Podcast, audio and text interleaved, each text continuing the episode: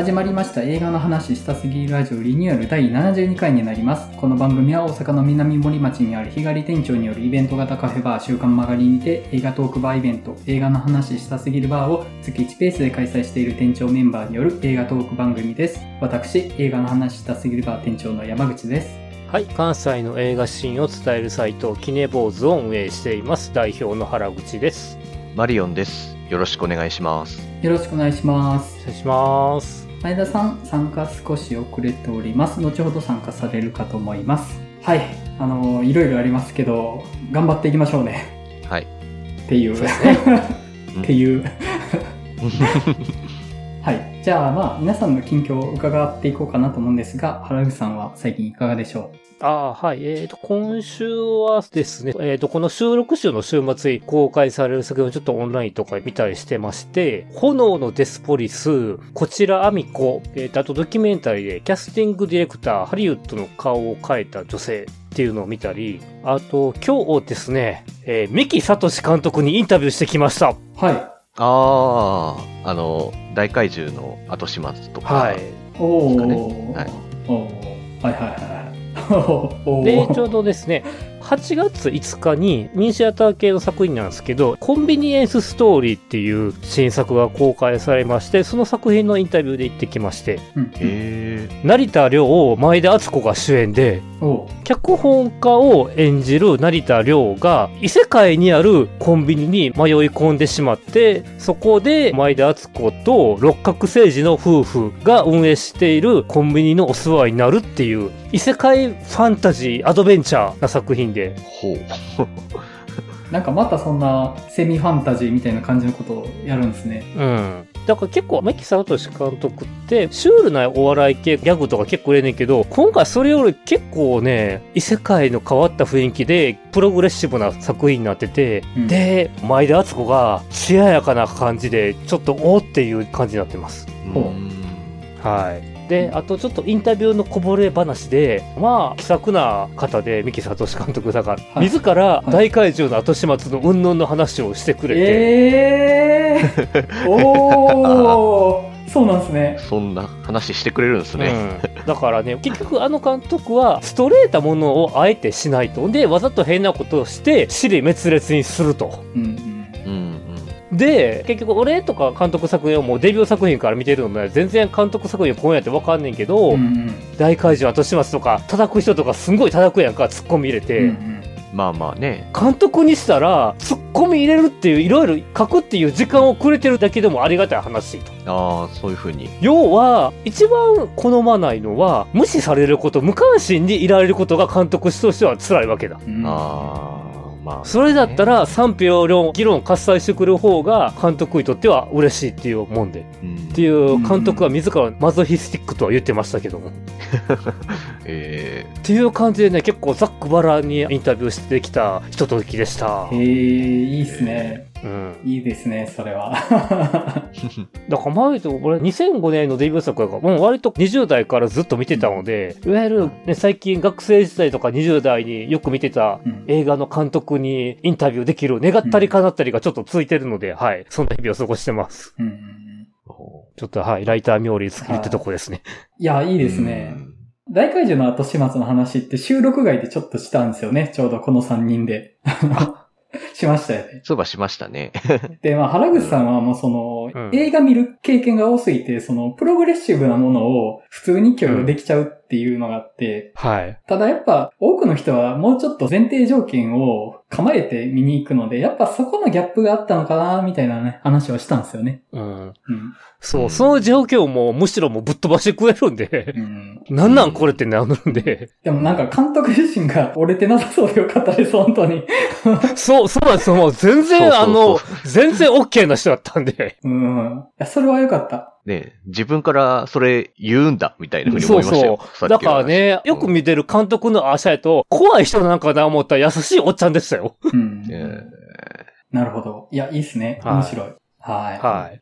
マリオンさんはいかがされてました？そうですね。僕は、バズ・ライトイヤーをはい。見に行きまして、はい。まあなかなか字幕版回数やってるとこなかったので、ちょっとギリギリレートショーで見に行ったんですけど、まあ普通に面白い映画なんですけど、この映画の設定というか、どういう時代感なんかなっていうのがちょっと結構気になっちゃう作品で、うん。この映画自体は、トイストーリーのアンディ少年が夢中になって見ていた映画を今見ているっていう感じで作品なんですけど、うん。だから時代的には90年代の SF 映画になっているはずなんですよね。うん。けどなんか作り的には2000年代ぐらいのヒーロービギンズものみたいな、うん。昔からいるキャラクターを現代的にアレンジするみたいな感じのテイストうん。みたいな映画になってて、うん。で、扱ってるテーマはうん、なんか2010年代ぐらいのうんちょっと今時なテーマを扱ってたりするわけですよ。これはいろんな時代が混ざっていて、一体この映画何なんだろうみたいな風にちょっと思ってしまうというか、へ三つの年代が混ざっていて、それを僕たちは2022年から見ているみたいな、ちょっと複雑な感じというか、ー。うん。うん。うん。で、やっぱなんかいろんな SF 映画のオマージュみたいのが入ってる感じではあるんですけど、やっぱり、スター・ウォーズとか、まあうんもちろんですし、うん。リブート版という意味ではやっぱり J.J. エイブラムス版のスター・トレックみたいな感じもすごく感じたし、ああとテーマ的にはアドアストラにめちゃくちゃ近いなっていう感じのテーマを扱ってたりもするし、うん。うん、なんかそういういろんな SF 映画の要素をトイストーリーで有名になったバズ・ライトイヤーというキャラクターでやってるっていう感じの映画で、うん。まあ、なかなか面白く見ましたね。うん。うん。うん。なんか、そこのギャップって、うまく飲み込むの、うん、ちょっとテクニックがいりそうですよね。ちょっとそうですね。普通に見て楽しい映画ではあると思うんですけど、うんなんか、いろいろこの映画の考えながら見ると、なんかいろいろなんだろう、この不思議な感じはという風に見えてしまう映画って感じでしたね。うん。あ、と、まあ、一個思ったのが、うん。映画内映画の中で活躍しているバズ・ライトイヤーと、うん。トイ・ストーリーという物語の中で僕たちが見てるバズ・ライトイヤーって、やっぱ違うんだなっていう。うん。うん。キャラクターが違うっていうのが、まあ、はっきりなんか今回分かったというか、うん。まあ、何が言いたいかっていうと、やっぱりおもちゃには自由意志があるんだっていうふうに思って、うん。で、やっぱりトイ・ストーリー4で、うん。ウッディがある種おもちゃの枠組みを超えて自由意志を持つようになるまでの話だったじゃないですか。うん。それを踏まえると、実はもう一作目からちゃんとおもちゃにはおもちゃの自由意志っていうのがちゃんとあって、4度なんとも言えないラストっていうのは納得できるものだったんじゃないかなみたいな風にちょっと改めて思い直したりもうん。したりしましたね。うん。確かに言われてみるとそうですね。トイストーリーのおもちゃのバズ・ライトイヤーは、バズ・ライトイヤーの自我を持ってるわけじゃないですもんね。そうそうそう。キャラクターのそれがインストールというか、うんまあ性格がおもちゃにも反映されているわけじゃないんですよね。うんあくまで真似はするけど違うって感じ。うんそこでやっぱりいろいろな冒険というか、まあ年月を経て、おもちゃのバズっていう彼だけの自由意志っていうのが確立されていくみたいな流れだったのかなっていうふうに改めて思ったりしました。うん確かに、無垢な自我を持った存在が、おもちゃっていう役割を与えられて、そしておもちゃという役割に、その馴染んでいく、そしておもちゃとしてのあり方を他のおもちゃからインストラクションを受けていくみたいな話としても見えるっちゃ見えますよね。トイストーリー自体が。うん。そうですね。だからそもそも彼らは、おもちゃとしての役割とか自我を前提として持っていたわけではないっていう。だとしたら、うんそのおもちゃという役割を捨てるのもまた必然と。うん。なるほどな。そうそう。はい。うんうん。まあね、つい最近トイストーリー4の話をちょっとしたのもあって、やっぱりそういうことも考えながら見たりとかうんうん。できたりしたので、まあ結構鑑賞体験としてはすごくなんかいろいろ考えることとかいっぱいあってすごく楽しかったですね。聞いてて思ったのが、どうせやるんだったら、アンディがかつて見たバズ・ライトイヤーっていう作品を、うん。今リブートした作品として上映したらよかったのであってちょっと思ったんですけど。そうなんですよ。それだったらまだうん。結構飲み込みやすいなってうん今回思いましたけど、うん90年代の映画っていう風に最初出るので、うんまあちょっとあれ？みたいな風にやっぱなっちゃいますけどね。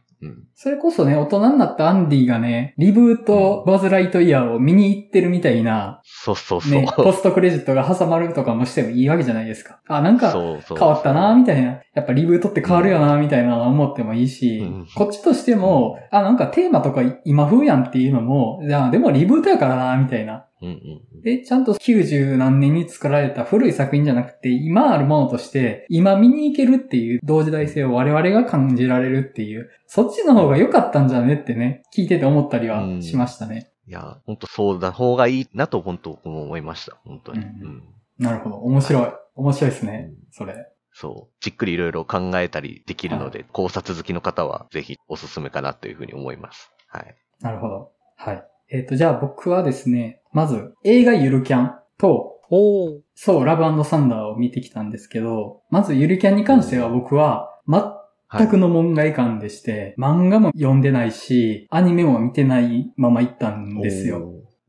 アウトドアの知識は？アウトドアの知識はというか、まあ僕ワンダーフォーゲル部やったんで、大学の時。あ、そうなんや。はい。まあこういうことやったなとか、あとまあ最近でも友達がアウトドアでキャンプやるのに呼ばれて行って、とかはやってるので、まあ好きなんですよね、僕がアウトドア自体が。ほう。うんはだからあの感じはいいなと思って、何食ってもうまいよねとか、夜長くて楽しいよねとかね、あのワクワク感があるのがいいんですけど、結構ね、面白いことしてて、元多分高校時代の話だと思うんですけど、今回ね、20代後半ぐらいなんですよ、全員が。だから、は10年弱ぐらい時間が経ってるぐらいで、30手前で、一旦社会人になった上で、自分たちこれから何しようみたいな話なんですよね。あ。ああ。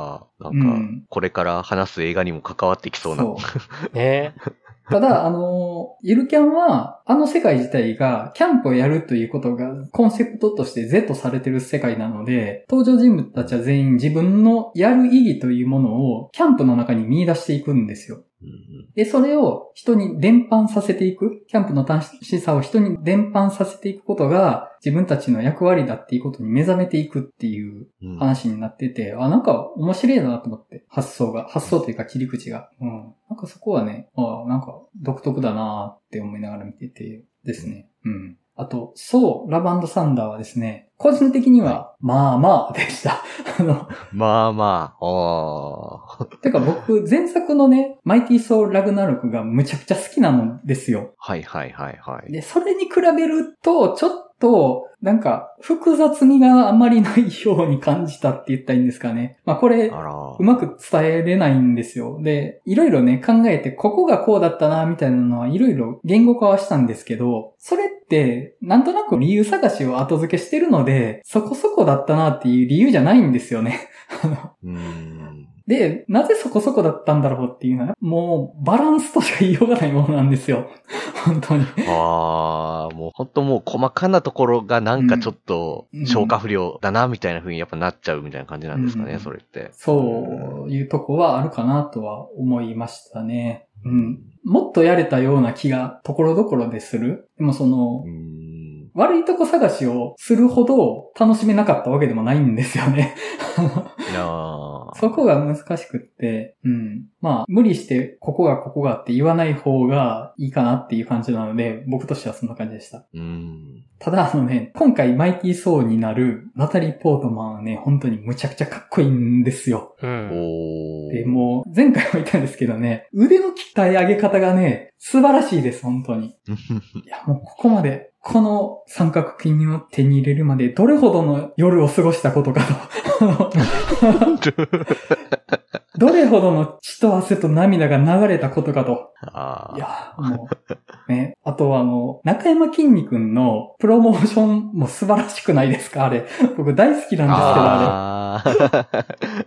いや、確かにもうバッチリでしたよね、本当に。うんなんかこれ以上ないと思うんですよね。で、うん基本あんまり複雑味がなくって、なんやったらちょっと半笑いで見てしまうような存在だけど、本人そのものはもうこの上なく紳士であるっていうことが共有されてるじゃないですか、中山きんに君さんって。うん。やっぱね、それをね、そうに当てがうってね、完璧やと思うんですよ、本当に。うん。